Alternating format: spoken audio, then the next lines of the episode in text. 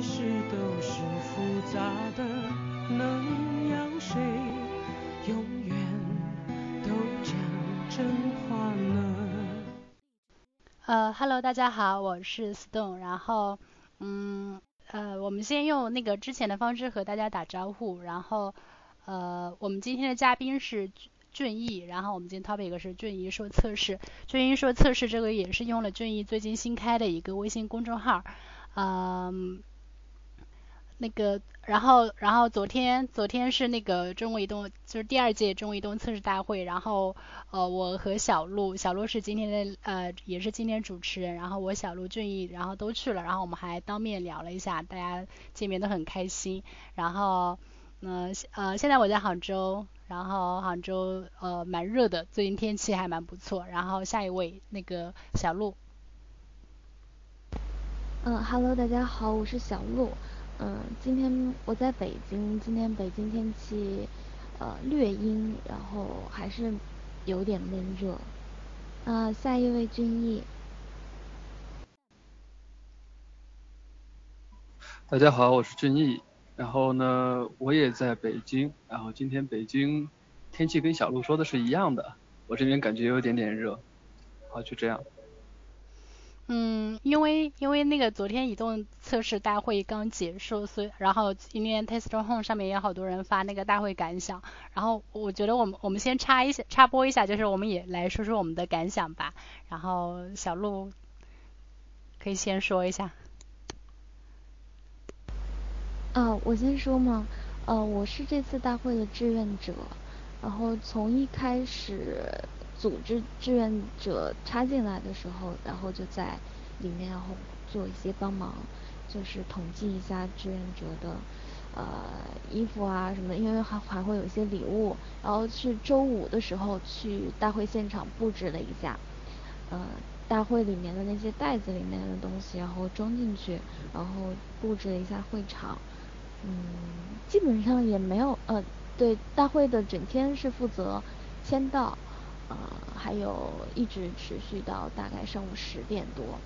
然后下午还中午的时候还发了一些给大家发了一些小礼品，还有一些书什么之类的。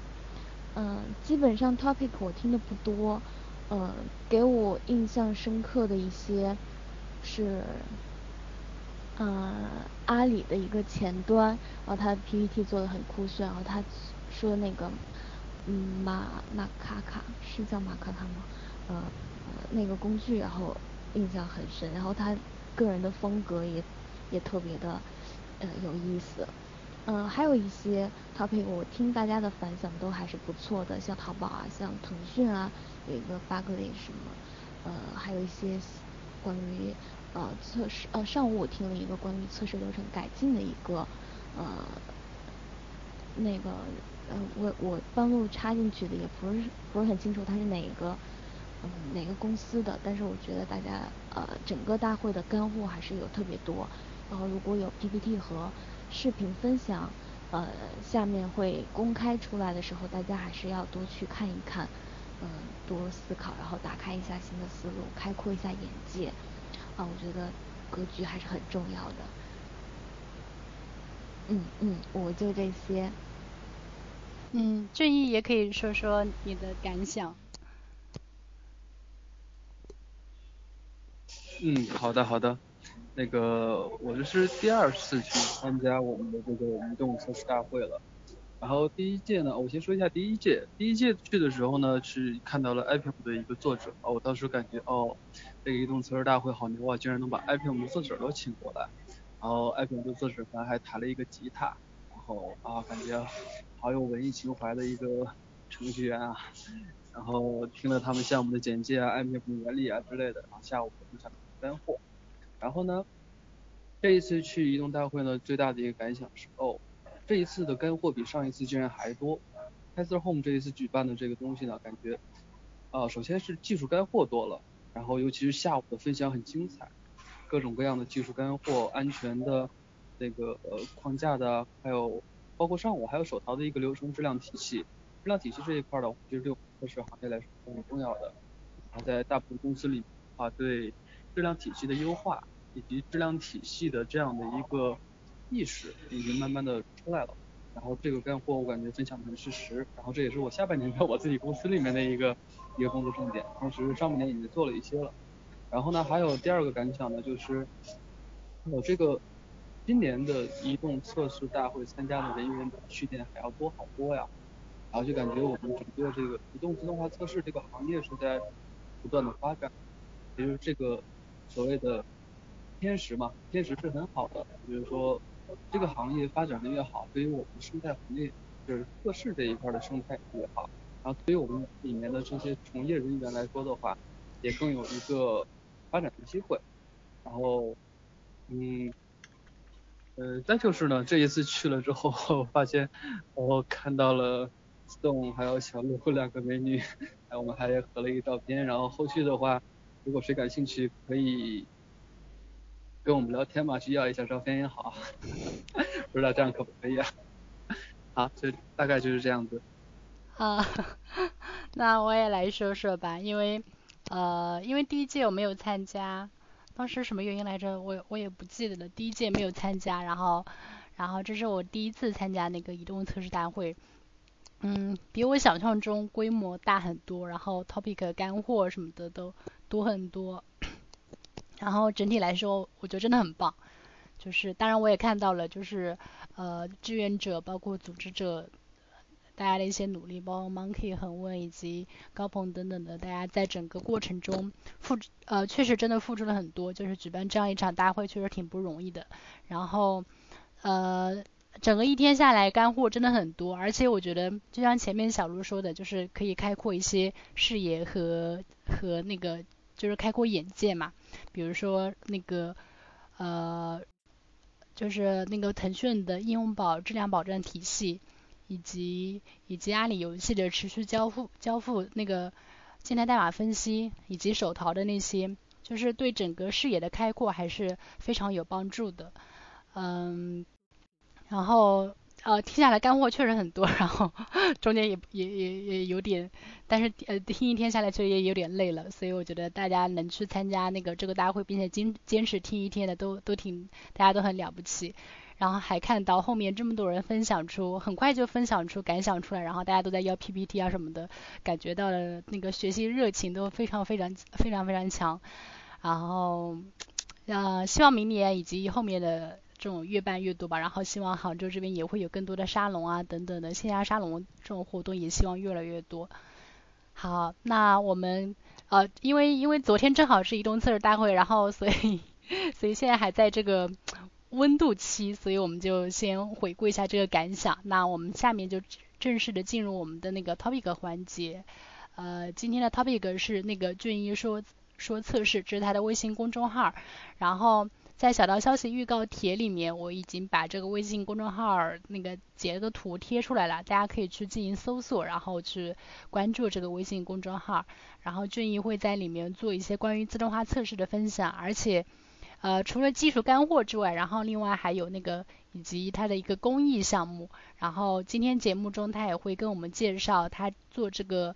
呃，微信公众号以及相以及这些公益的那个情怀和初衷。呃，下面因为俊逸是新朋友，所以我们先请俊逸来做一下那个呃自我介绍吧。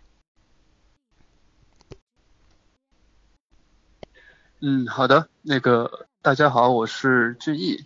然后呢，在零九年的时候参加工作，然后第一年。其实第一年入职之后呢，就已经开始接手了嵌入式的移动自动化测试相关的工作。呃，这里面有个小插曲啊，就是我是在初，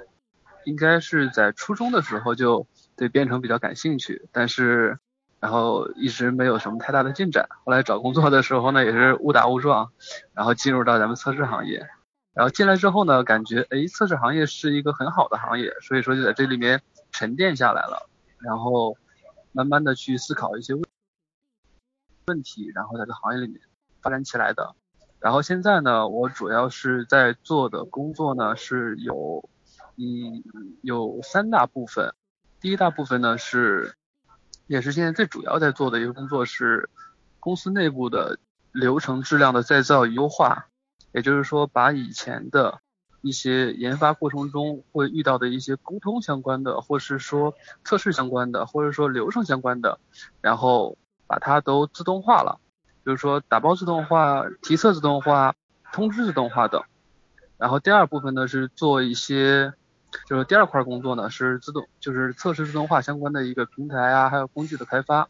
这一块呢，我主要是开发了一些自动化测试框架，比如说是。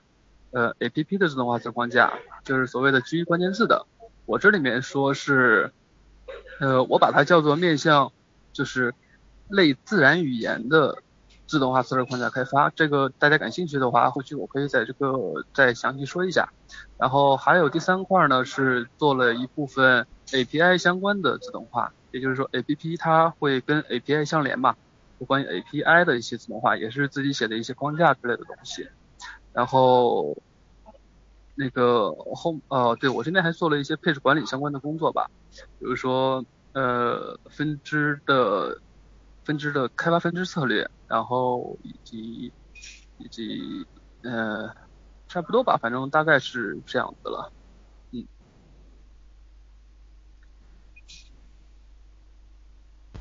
啊，你已经开始介绍了一下自己的呃项目相关的经验。然后，呃，有没有更详细一点的成长的，呃，整个轨迹的分享？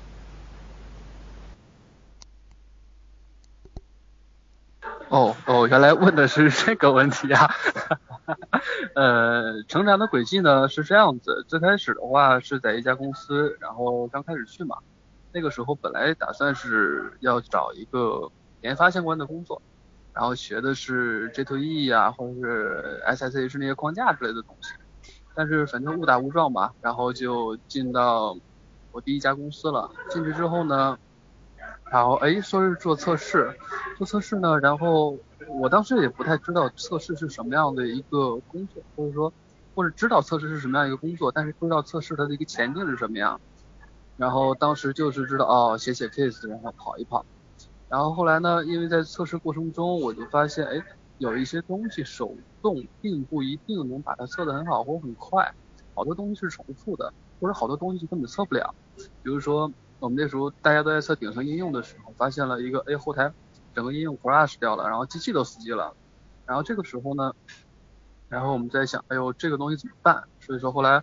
哎，我发现可能跟应用没有关系，打 log 之后，然后看出来是。哦，是底层 BSP 的问题，那这个时候大家没有办法做，那后来没办法，那我们就说，哎，那谁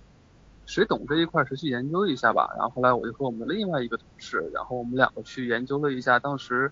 呃还是 VCE 平台，然后它的那个自动化测试工具框架叫 CATK，然后我们就研究那个东西，然后就一发不可收拾，然后 就写了好多，也不算写了好多吧，是做了。N 多个产品线的这个 DSP 的测试，也就 DSP 就是板级支持包，所谓的驱动程序吧，做了它的测试。然后之后呢，又因为这一块的积淀，然后又做了剩下的所有自动化相关的东西吧。一般会有相关的工作都会安排给我们，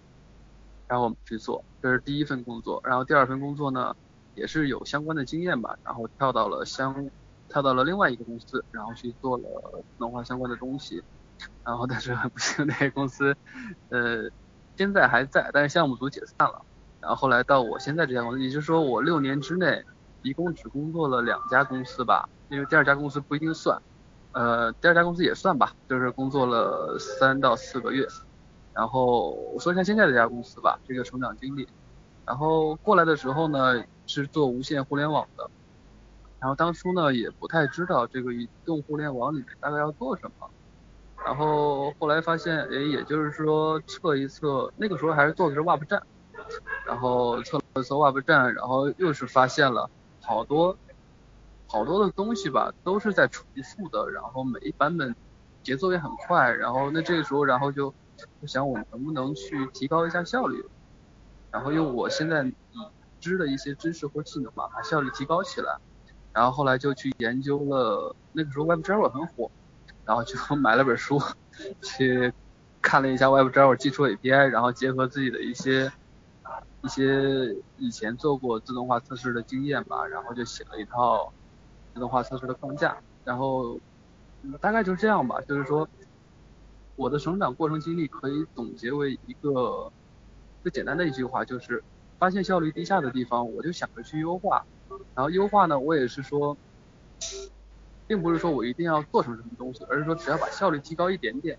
那这件事情我就值得去做。然后每一次我都是提升一点效率，提升一点效率，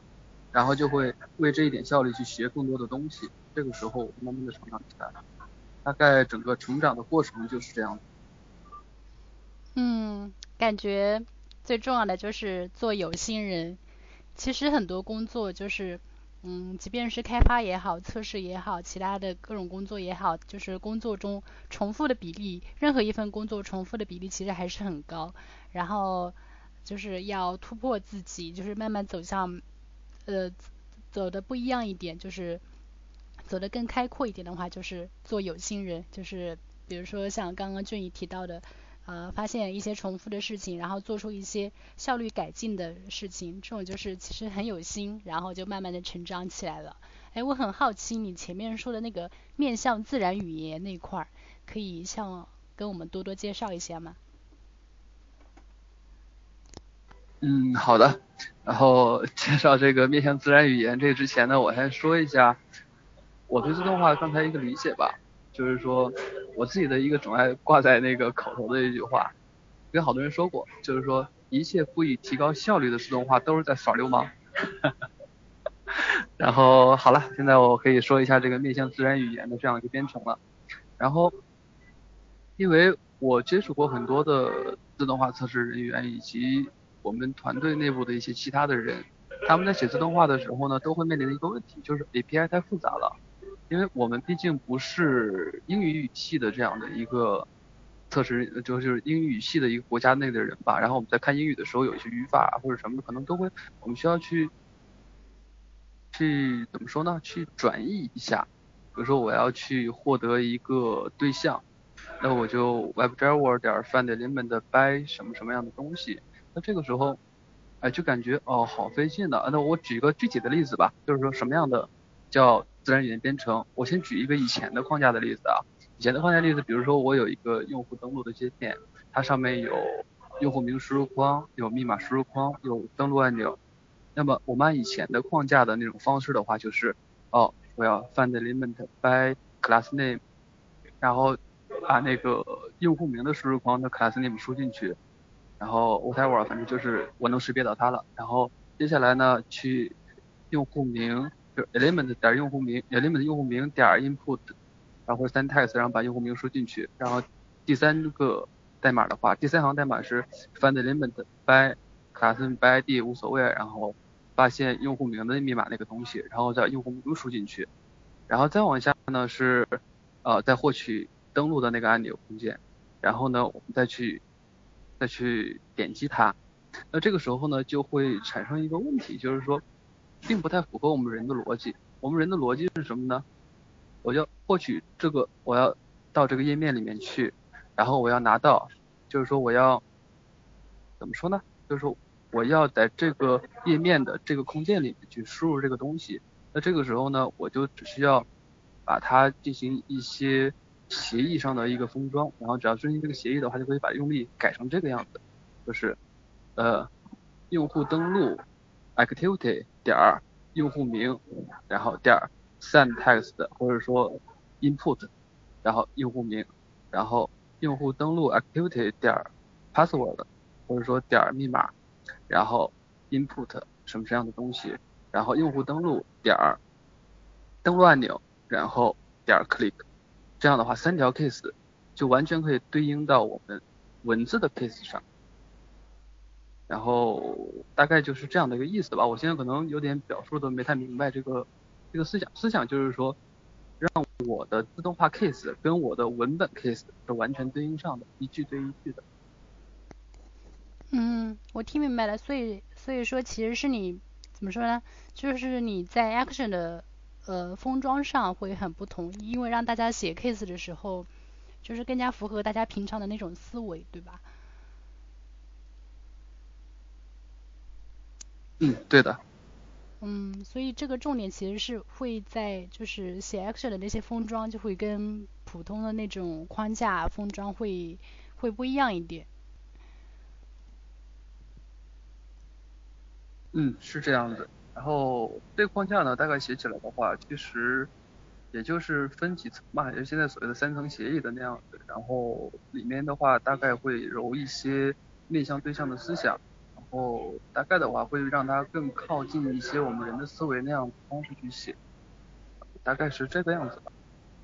但是你底层的话还是用的，比如说像 Appium 这种这种现有的那种。框架对吧？只是上面封装的时候，封装的思路会不一样，就是底层框架还是像 Appium、Robotium 这种，对吧？嗯，对的，因为呃，我认为这种 第三方的框架已经写的很好了，然后这个时候呢，我不太建议说我们花太多的时间去重复造这个轮子，既然轮子已经有了，那我们去把它拼装起来就好了。其实对我们测试人员来说的话，如果是真正在实用的角度上来说的话，我建议的话是尽量去调用别人的框架，因为它是稳定的，它是经过测试的。假设来说，我要是说，我要说我在公司内部，我说啊，我们公司内部技术很牛，牛人也很多，然后我们几个，然后写一个框架，然后我们可能花半年的时间把这个框架写得很稳定，但是对这个工作本身来说是没有什么太大的贡献的。然后投入产出比这一块，当然也。不能排除说我们几个是爱好者，然后我们就在业余时间写出来这么一个东西，然后最后我们把它开源起来，让大家一起用，呃，这样也是一个好的方法吧。对，这个就让我想到了昨天那个思涵提到的，就是他最后分享的时候有提到那个二八法则，就是我们呃应该通过百分之二十的努力去达到百分之八十的效果啊，然后不需要再去追求花更多的精力来去追求百分之百。呃，那是这样子的。嗯，那我们下面就说一下你的那个微信公众号，就是俊逸说测试以及相关的那个公益项目吧。你可以先跟我们简单的介绍一下。嗯，公众号这一块的话，关于公益的话，其实我现在也是在一个摸索阶段吧。大概的话，我也只是想做一个点灯人。所谓的点灯人呢，就是，嗯，毕竟个人的能力是有限的，然后怎么说呢，就是让大家通过我的个人的一个努力，比如说我每天花一个小时，然后去分享一些文章，然后文章的话，整个公众号的话可能会出一个公益的目的，然后这样的话大家可能会更去了解公益，更去关注公益，然后更去就是说把这个公益的心态然后传播出去，我感觉这样子的话。嗯，应该算是我做的一点贡献吧。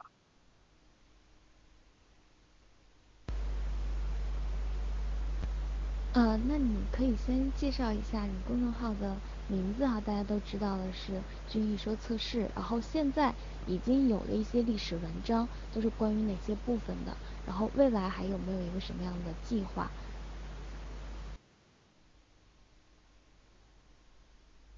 嗯，关于这个“君逸说测试”这个公众号吧，其实也是还有一个目的的话，就是帮助一些测试刚入门的小白，可以让他尽快的成长起来。然后我本人的话，也是想把一些自己做过的一些事情、一些实战的经验，然后都在上面分享下来。然后大概呢会分几个阶段吧，第一个阶段是初级阶段，也就是目前在经历的一个阶段，这个阶段可能会有一个打基础的过程。因为我的公众号里的话，大部分的文章都是基于 Python 和 Appium 还有 Request，但是就是反正就是 Python 系列的，然后呃 UI 的话用的是 Appium，然后 API 的话用的是 Request，然后后来的话可能还会有一些别的技术在里面，然后可能还会涉及到一些别的，然后大大大概的一个逻辑的话就是先初级，然后再提升，然后再高阶，然后高阶的话可能会插入一些。专项测试吧，嗯，大概是这个样子。嗯，我有在，嗯，我有在那个北北京的沙龙的时候认识君毅，所以在他那天分享公众号以后，我就关注了这个公众号。然后他现在，呃，看几期最近几期推送，然后有关于怎么框架搭建，呃，还是很不错的。我建议，呃，像我这种。啊自动化还处于初级阶段，然后入门的同学，然后都去呃收藏一下，然后到 Web 页面上面，然后去仔细的推敲一下，去真正动手实践去做一下。哦，有问题的话可以答上君，然后让他当你的私人老师，也当自己为公益做一些尽一份力吧。嗯，然后，然后我们进下一个 topic 吧，就是对于我们这样的自动化入门初级阶段这些人，有没有什么相关的？书籍的推荐，还有呃博客推荐。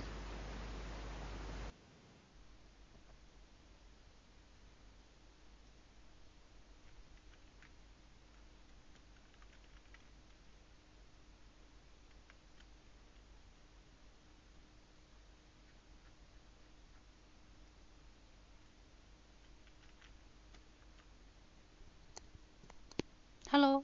还在吗？喂啊，我刚才说了半天，然后居然没有打开麦克，好好好吧，呃，然后我再说一下吧，就是说呃关于嗯关于书籍方面的话，我还是推荐大家去关注一下 Monkey 的那个自动 Monkey Monkey 的那个第二套第二套那个书，然后呢呃然后那本书里面呢它它的一些内容我也大概扫了一下，然后对于新手啊入门啊或者说你有一定经验，然后想做一些专项测试的人来说，都会有一些有一定的帮助。然后博客方面呢，这边的话还是推荐大家去一下 Test Home 社区吧。然后那里面关于 IPM 啊，或者关于动动化测试的东西还是比较多。然后另外我推荐，我更推荐大家的话，还是说遇到问题能自己去解决一下。然后解决问题呢，大部分也就是说去找一个人去询问。但是我推荐在大家询问之前呢，去。去那个 Stack Overflow 上面去搜一下问题，当然了，那个需要大家把问题翻译成英文，然后去搜一下。我感觉这种发现问题，然后分析问题，然后解决问题，然后最后在解决之后再总结一下你的过程以及遇到问题的一个原因，然后给问题进行一个定义和分类，这样的话是对新手。在学自动化测试的时候是一个很好的途径，虽然说这个过程会，就是说会，就是说会那个什么一点，但是提升还是很大的。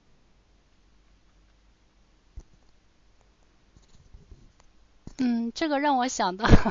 我也想到了一个法则，就是那个好像是有个法则叫七二幺法则吧。就是说，你百分之七十的时间在在你的那个工作实践中去成长，然后百分之二十的时间是通过一些学习，比如说看书啊，然后呃看一些文章啊这种学习上去成长，然后百分之十的就是去认识一些呃行业里面牛的人，直接去跟那些牛的人去进行，以他们为榜样，然后去跟他们交流，呃跟他们进行学习。然后刚刚俊英提到的就是。就是更加推荐大家去实际解决问题，然后去呃，就是这种这种在实际解决问题中的一种成长，这种成长收获是呃怎么说呢？是最快的，而且是最呃踏踏实实的。然后另外的话就是可以看一些书，然后还有的话就是去找你认为这个行业里面做的很牛人，然后主动去去跟他们去进行，就看看他们在做什么。然后呃，我只是联想到这个七二幺法则。就是从俊怡刚刚的回答中，然后联想到七二幺法则。呃，是的，好像有这么个意思。然后刚才那个有问到说，关于新人的一个关于自动化他要成长的一个阶段嘛，或者说一些建议嘛，我这边突然又想起来了，以前我去给新人从入门到高阶，然后自己啊给他划分了一个等级。然后首先第一个等级呢就是 Typer，呃，所有的自动化测试人员呢，他刚入门的时候，嗯，貌似如果想让他自己去开发个框架或者写一套工具的话，这样的话还是比较困难的。然后这个时候最好的办法呢，就是呃找一些已现在公司已有的，或者是说现在在 GitHub 上或者找一些 demo 项目。然后我们可以去模拟里面的一些 test case，然后去写一些东西。所以 Typer 呢，就是我们左边看着屏幕，右边看着我们的开发 ID，然后左边看一行，右边敲一行，左边看一行，右边敲一行。当我们敲到一千行或者一万行的时候，哦，可能啊我们就有感觉了，然后下一条 case 呢就会比较好入手了。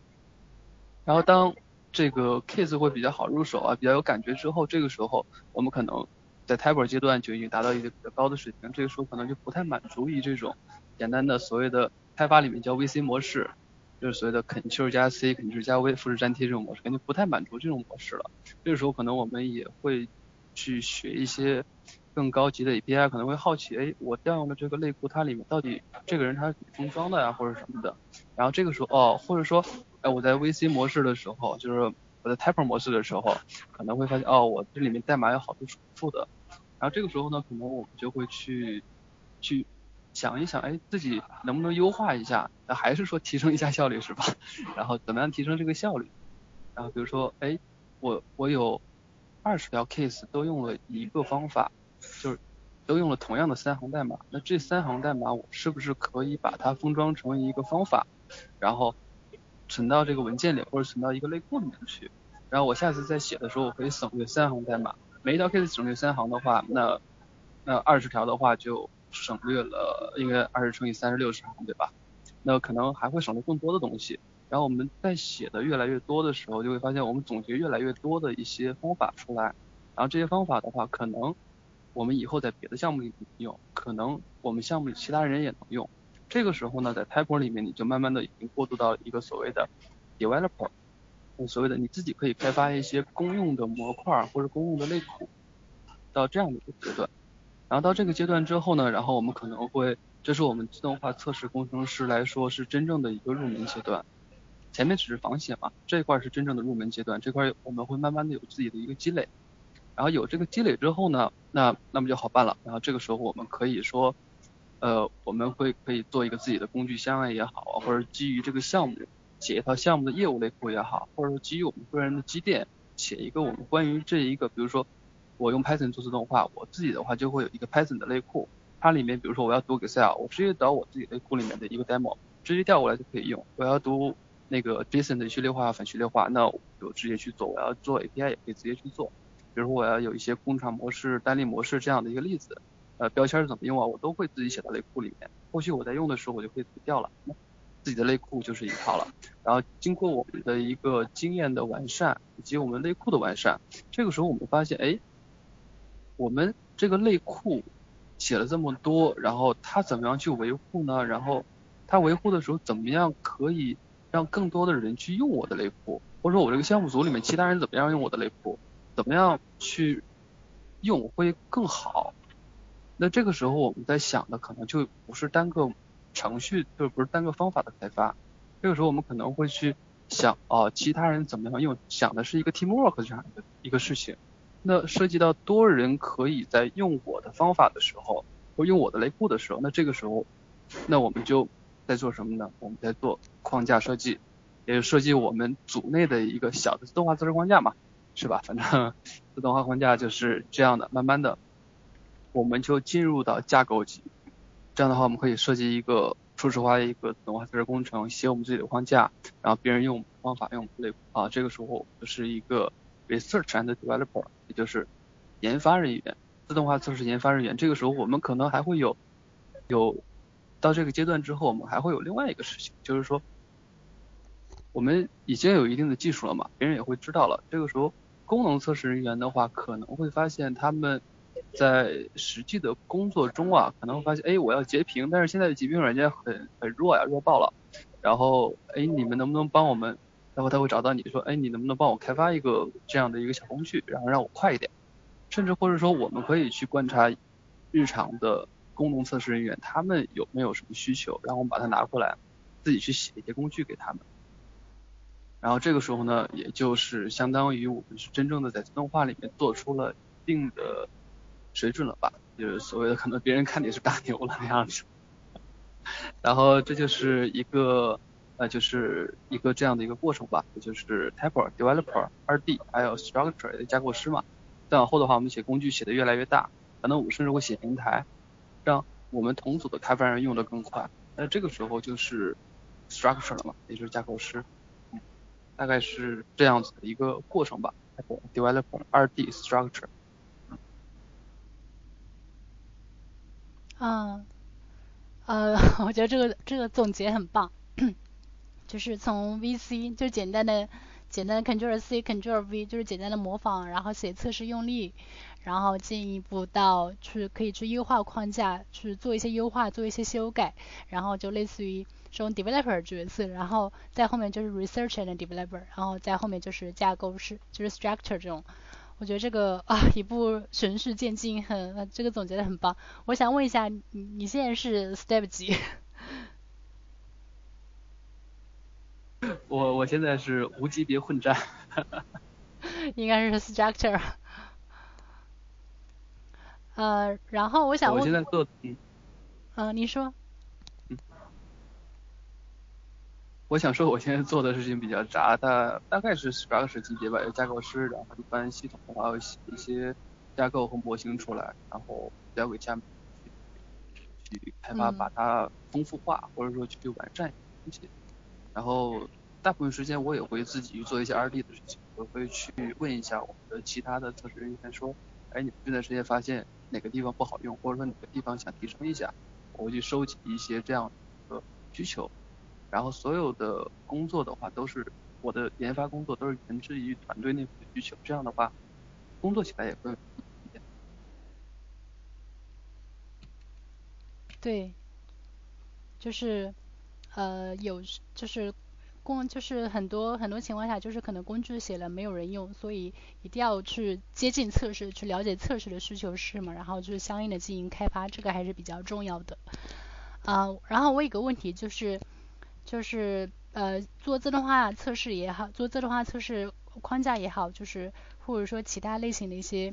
呃一些相应的工具研发什么的也好，其实你越往后走，你就发会发现这个技术全栈会越来越重要，就是。呃，可能你刚开始用 Python 写一些小的脚本就够了，但是越往越往后走，你发现你涉及到那个领域会越来越宽。比如说你可能要去做一些前端，然后可能会要相应的去搭一个服务出来，然后甚至呃呃也也可能会要去做一些配置管理的，比如说要把相应的 CI 持续交付这样的流程给搭出来。然后我想问一下，就是对于这方面你有什么呃什么见解？嗯，这觉得谈不上了，但是有一些个人的经验可以给大家分享一下吧。呃，其实这个经验对于做任何行业都是有效的，就是说你要把一个领域里面的东西研究的很深入之后，然后你就可以很快速的举一反三去复制一些东西。然后比如说最开始我学的是 Java，然后对 Java 自动化这一块的，或者说一些 SSH 结构啊这些东西学的比较熟了。然后之后呢，我就会发现，哎，我我我我转到 Python 之后，发现哎也是一样的，没有什么区别。然后本着这个学习的这种，哎呀，或者怎么说呢，就是说学习的这种模式吧，把这种模式固定下来之后，你在学别的方法的时候也是一样，都是基于需求的。比如说最开始我在去做，嗯，有一次做那个。呃，所谓的持续集成也好啊，或者说配置管理也好，那一块的打包的一个持远程的一个远程打包的一个操作，啊，那个时候我也不太明白 Python 的运维相关的东西，啊，但是我 Python 比较熟嘛，然后我会用它的一些包啊什么的，我这这个时候我就去，嗯，百度了一下 Python 的一个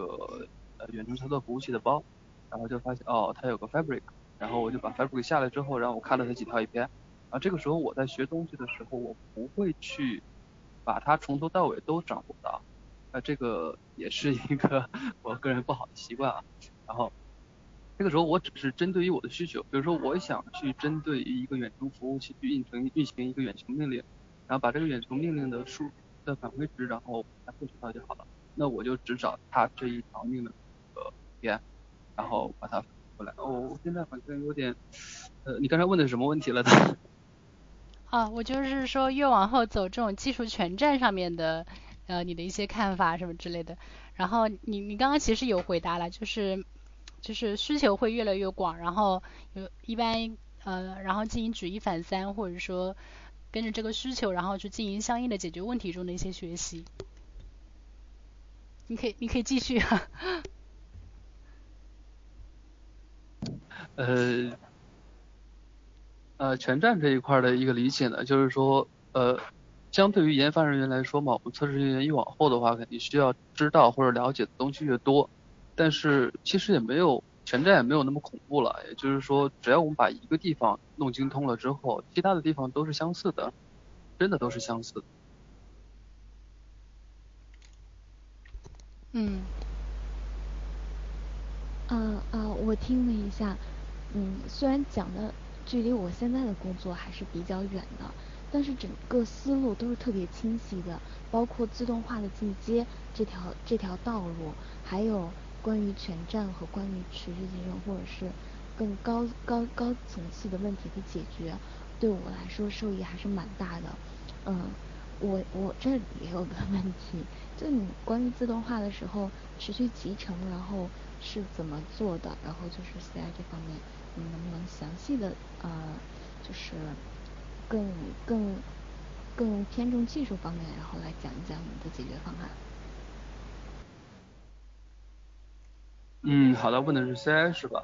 其实 CI 这边的话，我们也一直在做，然后现在在做的是，现在已经实现了是呃持续的一个构建，然后由研发或者由测试触发的这种构建，这两种实现了。然后，如果我们在作为测试人员要搭建这个东西来说的话，其实也不是很难了。如果要是从最简单的来说的话，就是首先不管你是用呃就是安卓的 app 还是 iOS app 的话，首先你要有一台设备，对吧？你要有设备，然后让它能够把你的安装包编译起来。那安卓平台的话，其实无所谓了，你找个 Linux 服务器就可以了。然后 iOS 平台的话，你用 Mac 本，然后把相应的软件。安好，比如说安卓 SDK 还是呃 iOS 的 Xcode 安好了之后，然后并且你让它在你的服务器你能编起来，然后这是第一步，然后第二步呢，我们需要让别人能在这个服务器上搭建，或者说让一个程序能够去定制定时的去编译，那这个时候我们就需要一个持续集成服务器，这个我推荐大家用的是 Jenkins，然后 Jenkins 比较易于搭建。然后把 Jenkins 安装到相应的服务器上之后呢，然后新建一个 job，然后在 job 里面把你之前写的那个让程序能编译起来的那个脚本，哦，刚才我忘了说啊，就是说我们要编编译安卓的话，我们可能写一个 and 脚本啊，或者什么样的，或者 Python 脚本，然后那我们把这个脚本放到这个 Jenkins 里面，然后配置个 job，然后把里面的 SCM 的一个策略是呃是。手工编译还是说定时编译，把这个东西配置好，然后呢，几乎的话就整个的持续集成就实现了。大概的话，如果从技术角度上来讲的话，应该是这样吧。嗯，那我想问一下，真正在你们工作里面，真正实际实际的落地使用了吗？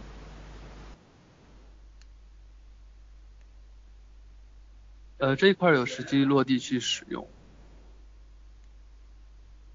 啊，那效率怎么样？嗯，效率的话，目前没有达到每日构建，因为如果要说每日构建的话，需要开发和测试那边的一个一个很好的沟通。比如说开发，他确定好他每一天晚上在哪个哪一次的时候，一个提交的时候，他是要去做一个无错误的提交。比如说，呃，如果最后一版的话，他提交代码的话是一个一半的代码。这个时候涉及到多分支，那个比如说它只是个研发分支，然后这个时候我把它默指到主干上或者不默指主干上，就说它这个分支打包的时候有可能是失败的，那这个时候就是一个沟通问题。然后当我们确定好这个沟通问题之后呢，然后还要去，嗯，去去配置一些持续集成的这样的每日的它通过的一个一个一个标准吧。比如说我每日集成的话，我是要。呃，跑了 Monkey，然后 Monkey 没有 crash，我也通过呢？还是说我每日集成的时候，我是要去跑安装卸载或者某一些主观场景，或者是说更细一点的，我要去配置一些 Sandbox 或者说之类的东西去做代码的检测。然后代码检测的话，里面又涉及到这个代码它哪一级的错误，开发要去改，这都是沟通或流程上的事情。呃，这个让我想到了昨天那个腾腾讯分享的那个应用宝质量保证体系，就是这个整个持续交付过程，其实前面最重要的一环就是就是开发过程，就是我们要根据我们的开发过程，然后来相应的制定质量体系的保证。其实这个整个质量体系保证，就是是从研发流程到最后的最后的，就是测试过程的一个一个完整的，就是所以说仅仅测试这边做是远远不够的，我们要根据我们的研发流程来。然后关于静态扫描那块，其实其实昨天他们也有做很多分享，然后我觉得昨天那个分享里面那些呃就是一些自定义的。自定义的那些扫描那些规则，我觉得还比较重要的，因为呃像我们现在比如说做的比较简单的，就是单纯拿一些工具来，但是往往效果不那么好。我们其实应该根据我们产品特一些特征，比如说发现哪些 crash 比较高，然后去进行相应的有针对性的，然后甚至是根据我们的代码形态去做一些自定义的那些扫描，我觉得这个还是比较重要的。所以说这种整个质量体系的保证是。整个流程的，就是不仅你是包含了，可能你做了一个持续打包，或者说相应的一些一些，比如说那个呃代码扫描啊这这些，就是这些还是跟那个开发流程息息相关的。嗯，是的，是的。如果这个 静态扫描，如果你要没有自己自定义的这样一个规则的话，那么开发会很恼火的。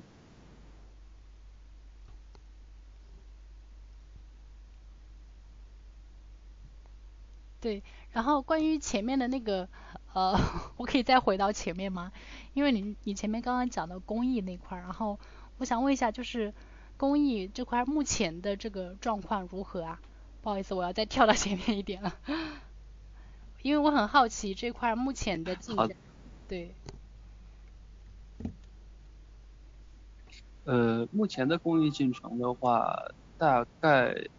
呃。我这边的话会有一个发起，每个月的话会发起一个活动。这个月发起的活动的话，现在募集了大概是五百元左右吧。然后现在对于公益选择这一块来说的话，我还是在摸索阶段。也就是说，我们公益的一个它的理念到底应该是什么样的，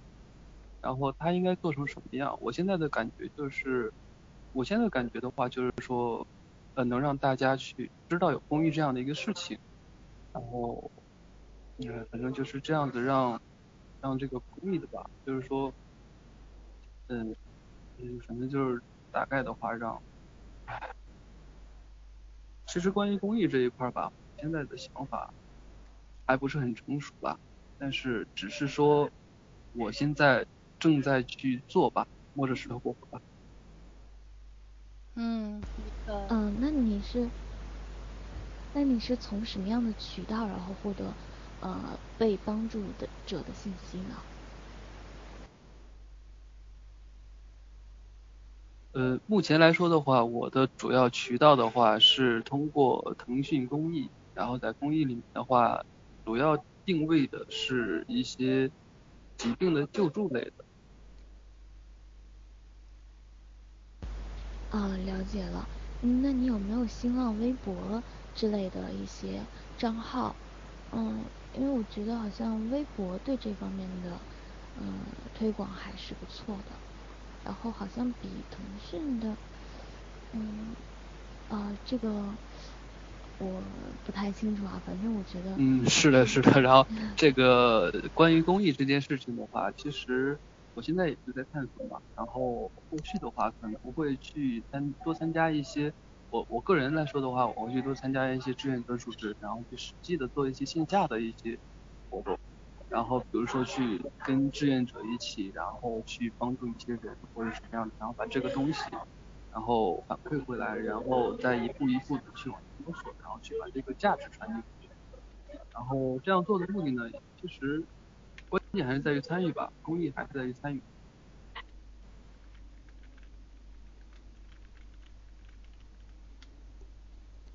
嗯，对了，然后刚才的话有在说那个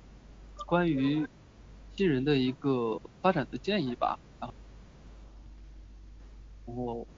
后来我也在想了想嘛，然后做了一个那个 type developer，然后二 D 和 structure 这样的一个分类。然后后来我也在想，是不是有一点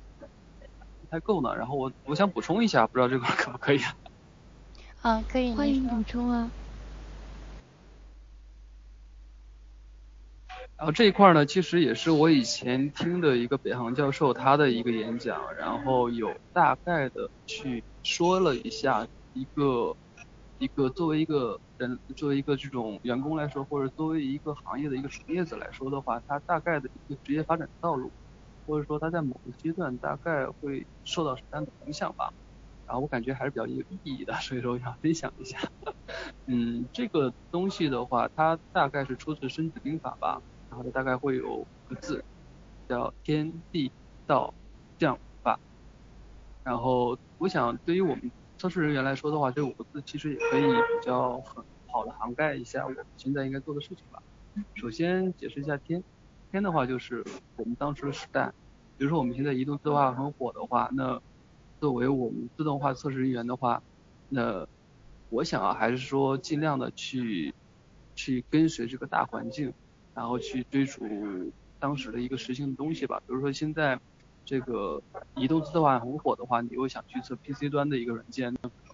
就不占天时了吧？这样的话对我们，尤其是新人的成长来说的话，会更困难一些。然后 D 呢是公司，也就是所谓的在这个行业里面，或者说你所在的这个公司它的环境是怎么样的，然后你要选择一个地利的，也就是所谓。呃，这个公司跟你想要发展的一个行业，或者说跟你想要发展的方向是一样的。比如说你要想发展一下移动自动化的一个相关的技能，或者往这个行业发展，那么你找的公司最好也是这样。这样的话也就是天时和地利。然后关于道呢，道的话其实这一块的话，想想表达什么样的意思呢？就是说我们作为一个移动自动化测试人员来说的话。他要想去真正的发展的话，你必然会坚持一个自己的道路，或者说坚持一个自己的想法，然后把自己的道路或者说以你的理念贯穿到你的这个实际的工作中。我的理念呢，刚才呢，其实足的足的，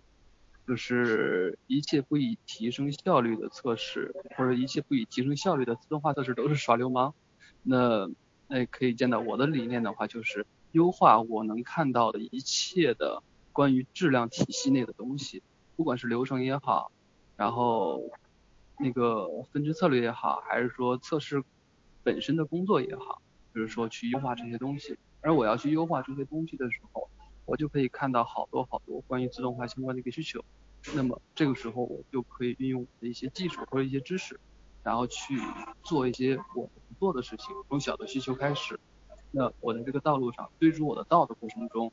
我的。技术也会不断的进步，然后我的相关的呃相关的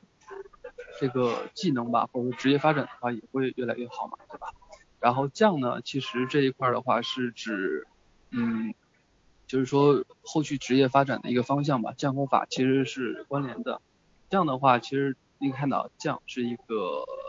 将领，那就是一个 team leader，或者说一个你可以自己做主去做一些事情的人。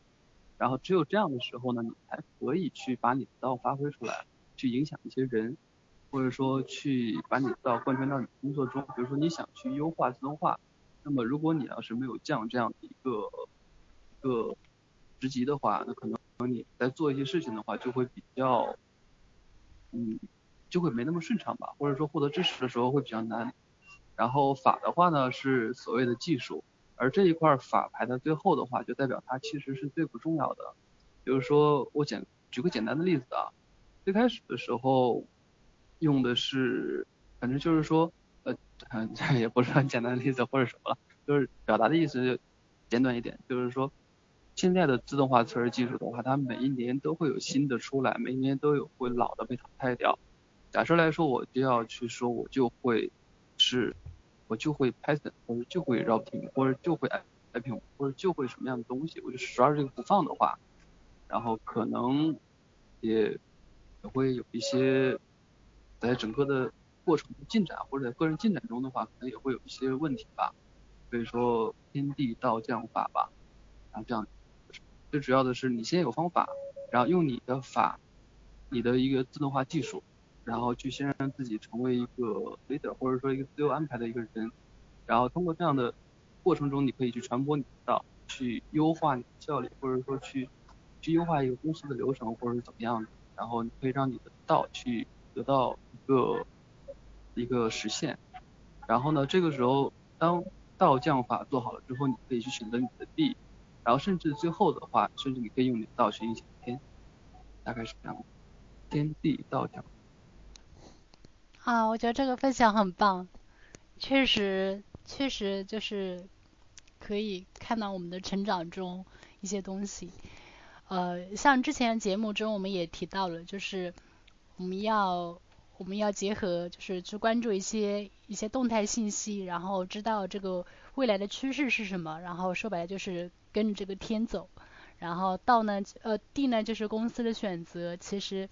因为我之前在外企待过，然后从个人来讲的话，我明显的会感觉到外企和私企对个人影响、对个人成长方面区别还是蛮大的，所以公司的选择还是挺重要的。我不是说外企不好，我只是说就是两方面对比，就是看你个人想要什么，然后所以公就是公司的选选择对个人影响还是挺大的。然后关于道的话，呃呃，刚刚俊也说了，其实从测试来讲的话。呃，最重要的是有自己的质量观、自己的理念，就是要有一套自己的那个质量理念体系，这个还是很重要的。但是真正这块做得好的人，我觉得还是挺少的。然后这样就是要产生一些个人影响力，呃，要让呃你的团队，当然你可能没有一个团队，但是你要有一些个人的影响力，让大家就是要驱动一整，要能够驱动一个团队，或者说整体，以及或者说别人来。来做一些呃同样的事情，然后来传播你的理念。然后法的话就是一些技术上的事情。不过技术这个确实，呃，因为一是技术无止境，而且也是一直是在淘汰，就是一直不停的有新的技术出来。而且我觉得单纯的从技术来讲的话，真的我觉得现在 现在刚出来的人，我觉得技术比我牛的人都多的是。所以说确实法这块真的我觉得还挺难的。要做的真正的在法的这条道路上，呃，很很认真的走下去的话，确实还挺难的。呃，那我们今天节目啊，时间过得好快，都已经九那个九点了。呃，我先来简单的做一个那个总结吧，然后后面也请那个小洛和那个俊逸来分别的简单总结一下。啊，那个首先很感谢那个俊逸的分享，确实。我我觉得我整个节目过程中聊下来，我的收获还蛮多的。从他前面提到的一些，呃，跟我们现在可能自动化测试理念里面有些不同的，然后他提到的面向自然语言编程，然后呃以及刚刚提以及后面的一些那个那个测试人员的那个自动化测试人员的一些成长经历，从 VC 就是 Control C Control V 到后面的 Developer Researcher and Developer 以及 Structure 整个一个成长过程。然后这些都是非常值得大家那个借鉴和思考的，以及在技术全站上面，然后他强调了就是可以在一个点上挖的比较深，然后再去做一些举一反三的事情会比较容易。所以，呃，其实我们刚开始不一定要技追求技术面的广，我们可以在一个点上去做深了，然后你再去做广，可能会比较容易。然后。其实整个人生的成长，就是整个你的人生或者说你的职业成长是不停的，是不停的去走一些广的路，然后深的路，广的路，深的路，就是会这样一个迭代的过程。然后最后他跟我们分享了这个天地道将法，这个呃这个我觉得大家可以去仔细的听一下，我觉得这方面确实啊是一个 职业哲学的问题啊，挺好的。然后那我们也请那个。小洛和俊逸，然后分别简单的总结一下，时间真的过得好快哦。嗯，小鹿。嗯，对，我觉得俊逸是一个呃思呃技术很牛，然后思路很清晰，逻辑很清晰很清楚的一个人。然后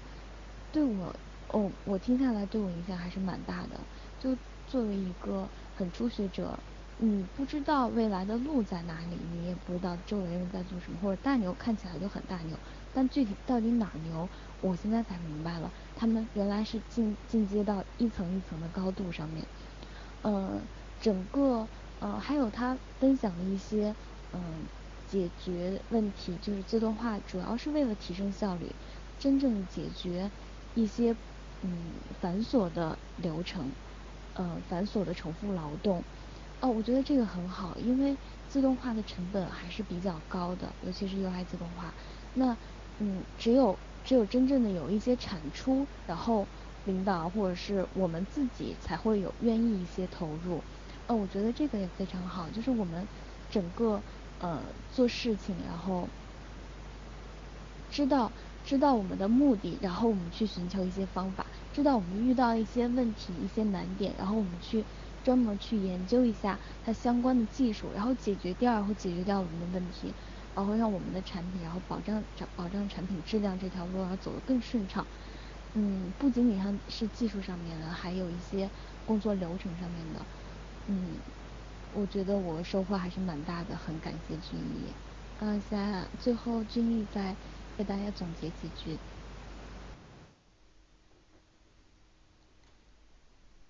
嗯，其实 今天感觉 说的好碎啊。然后呃，大概大概的话，也就是说想给大家分享一些我个人成长中的一些。事情吧，或者说分享了一些理念，比如说，呃，Type Developer、二 D Structure 这样的分级，以及关于天地道将法一个我理解，然后以及我个人对道的一个追求，然后其实呢，我也，我感觉吧，我希望我以后的话能是一个在测试道路上的一个传道人吧。对所谓的传导人，并不是说通过我的公众号，或者说通过什么样的渠道去给大家分享了多少个知识点，而是说能够希望通过跟大家的一个交流，然后引发大家的一个思考，然后激发大家的一个兴趣吧，让大家能够有一个动力去前进，去自己追求知识，激发大家追求知识的那样一个欲望，然后去。让大家学会，或者说能够形成一种用逻辑去思考，或者说用知识去思考的这样的一个一个理念吧。然后希望后就这样，大概就这样吧。嗯，好，那我们今天节目就到这里。然后谢谢俊逸，谢谢小鹿，然后辛苦了。然后看到那个俊逸一直是在咖啡厅是吧？辛苦了，应该是。那个在家会打扰到小孩吧，真是辛苦了，感谢感谢，这么晚然后抱个电脑跑出来，非常感谢。嗯，还好吧还好吧，今天闺女有点发烧，所以说她在这状态。好嘞，就这样。好，谢谢，嗯。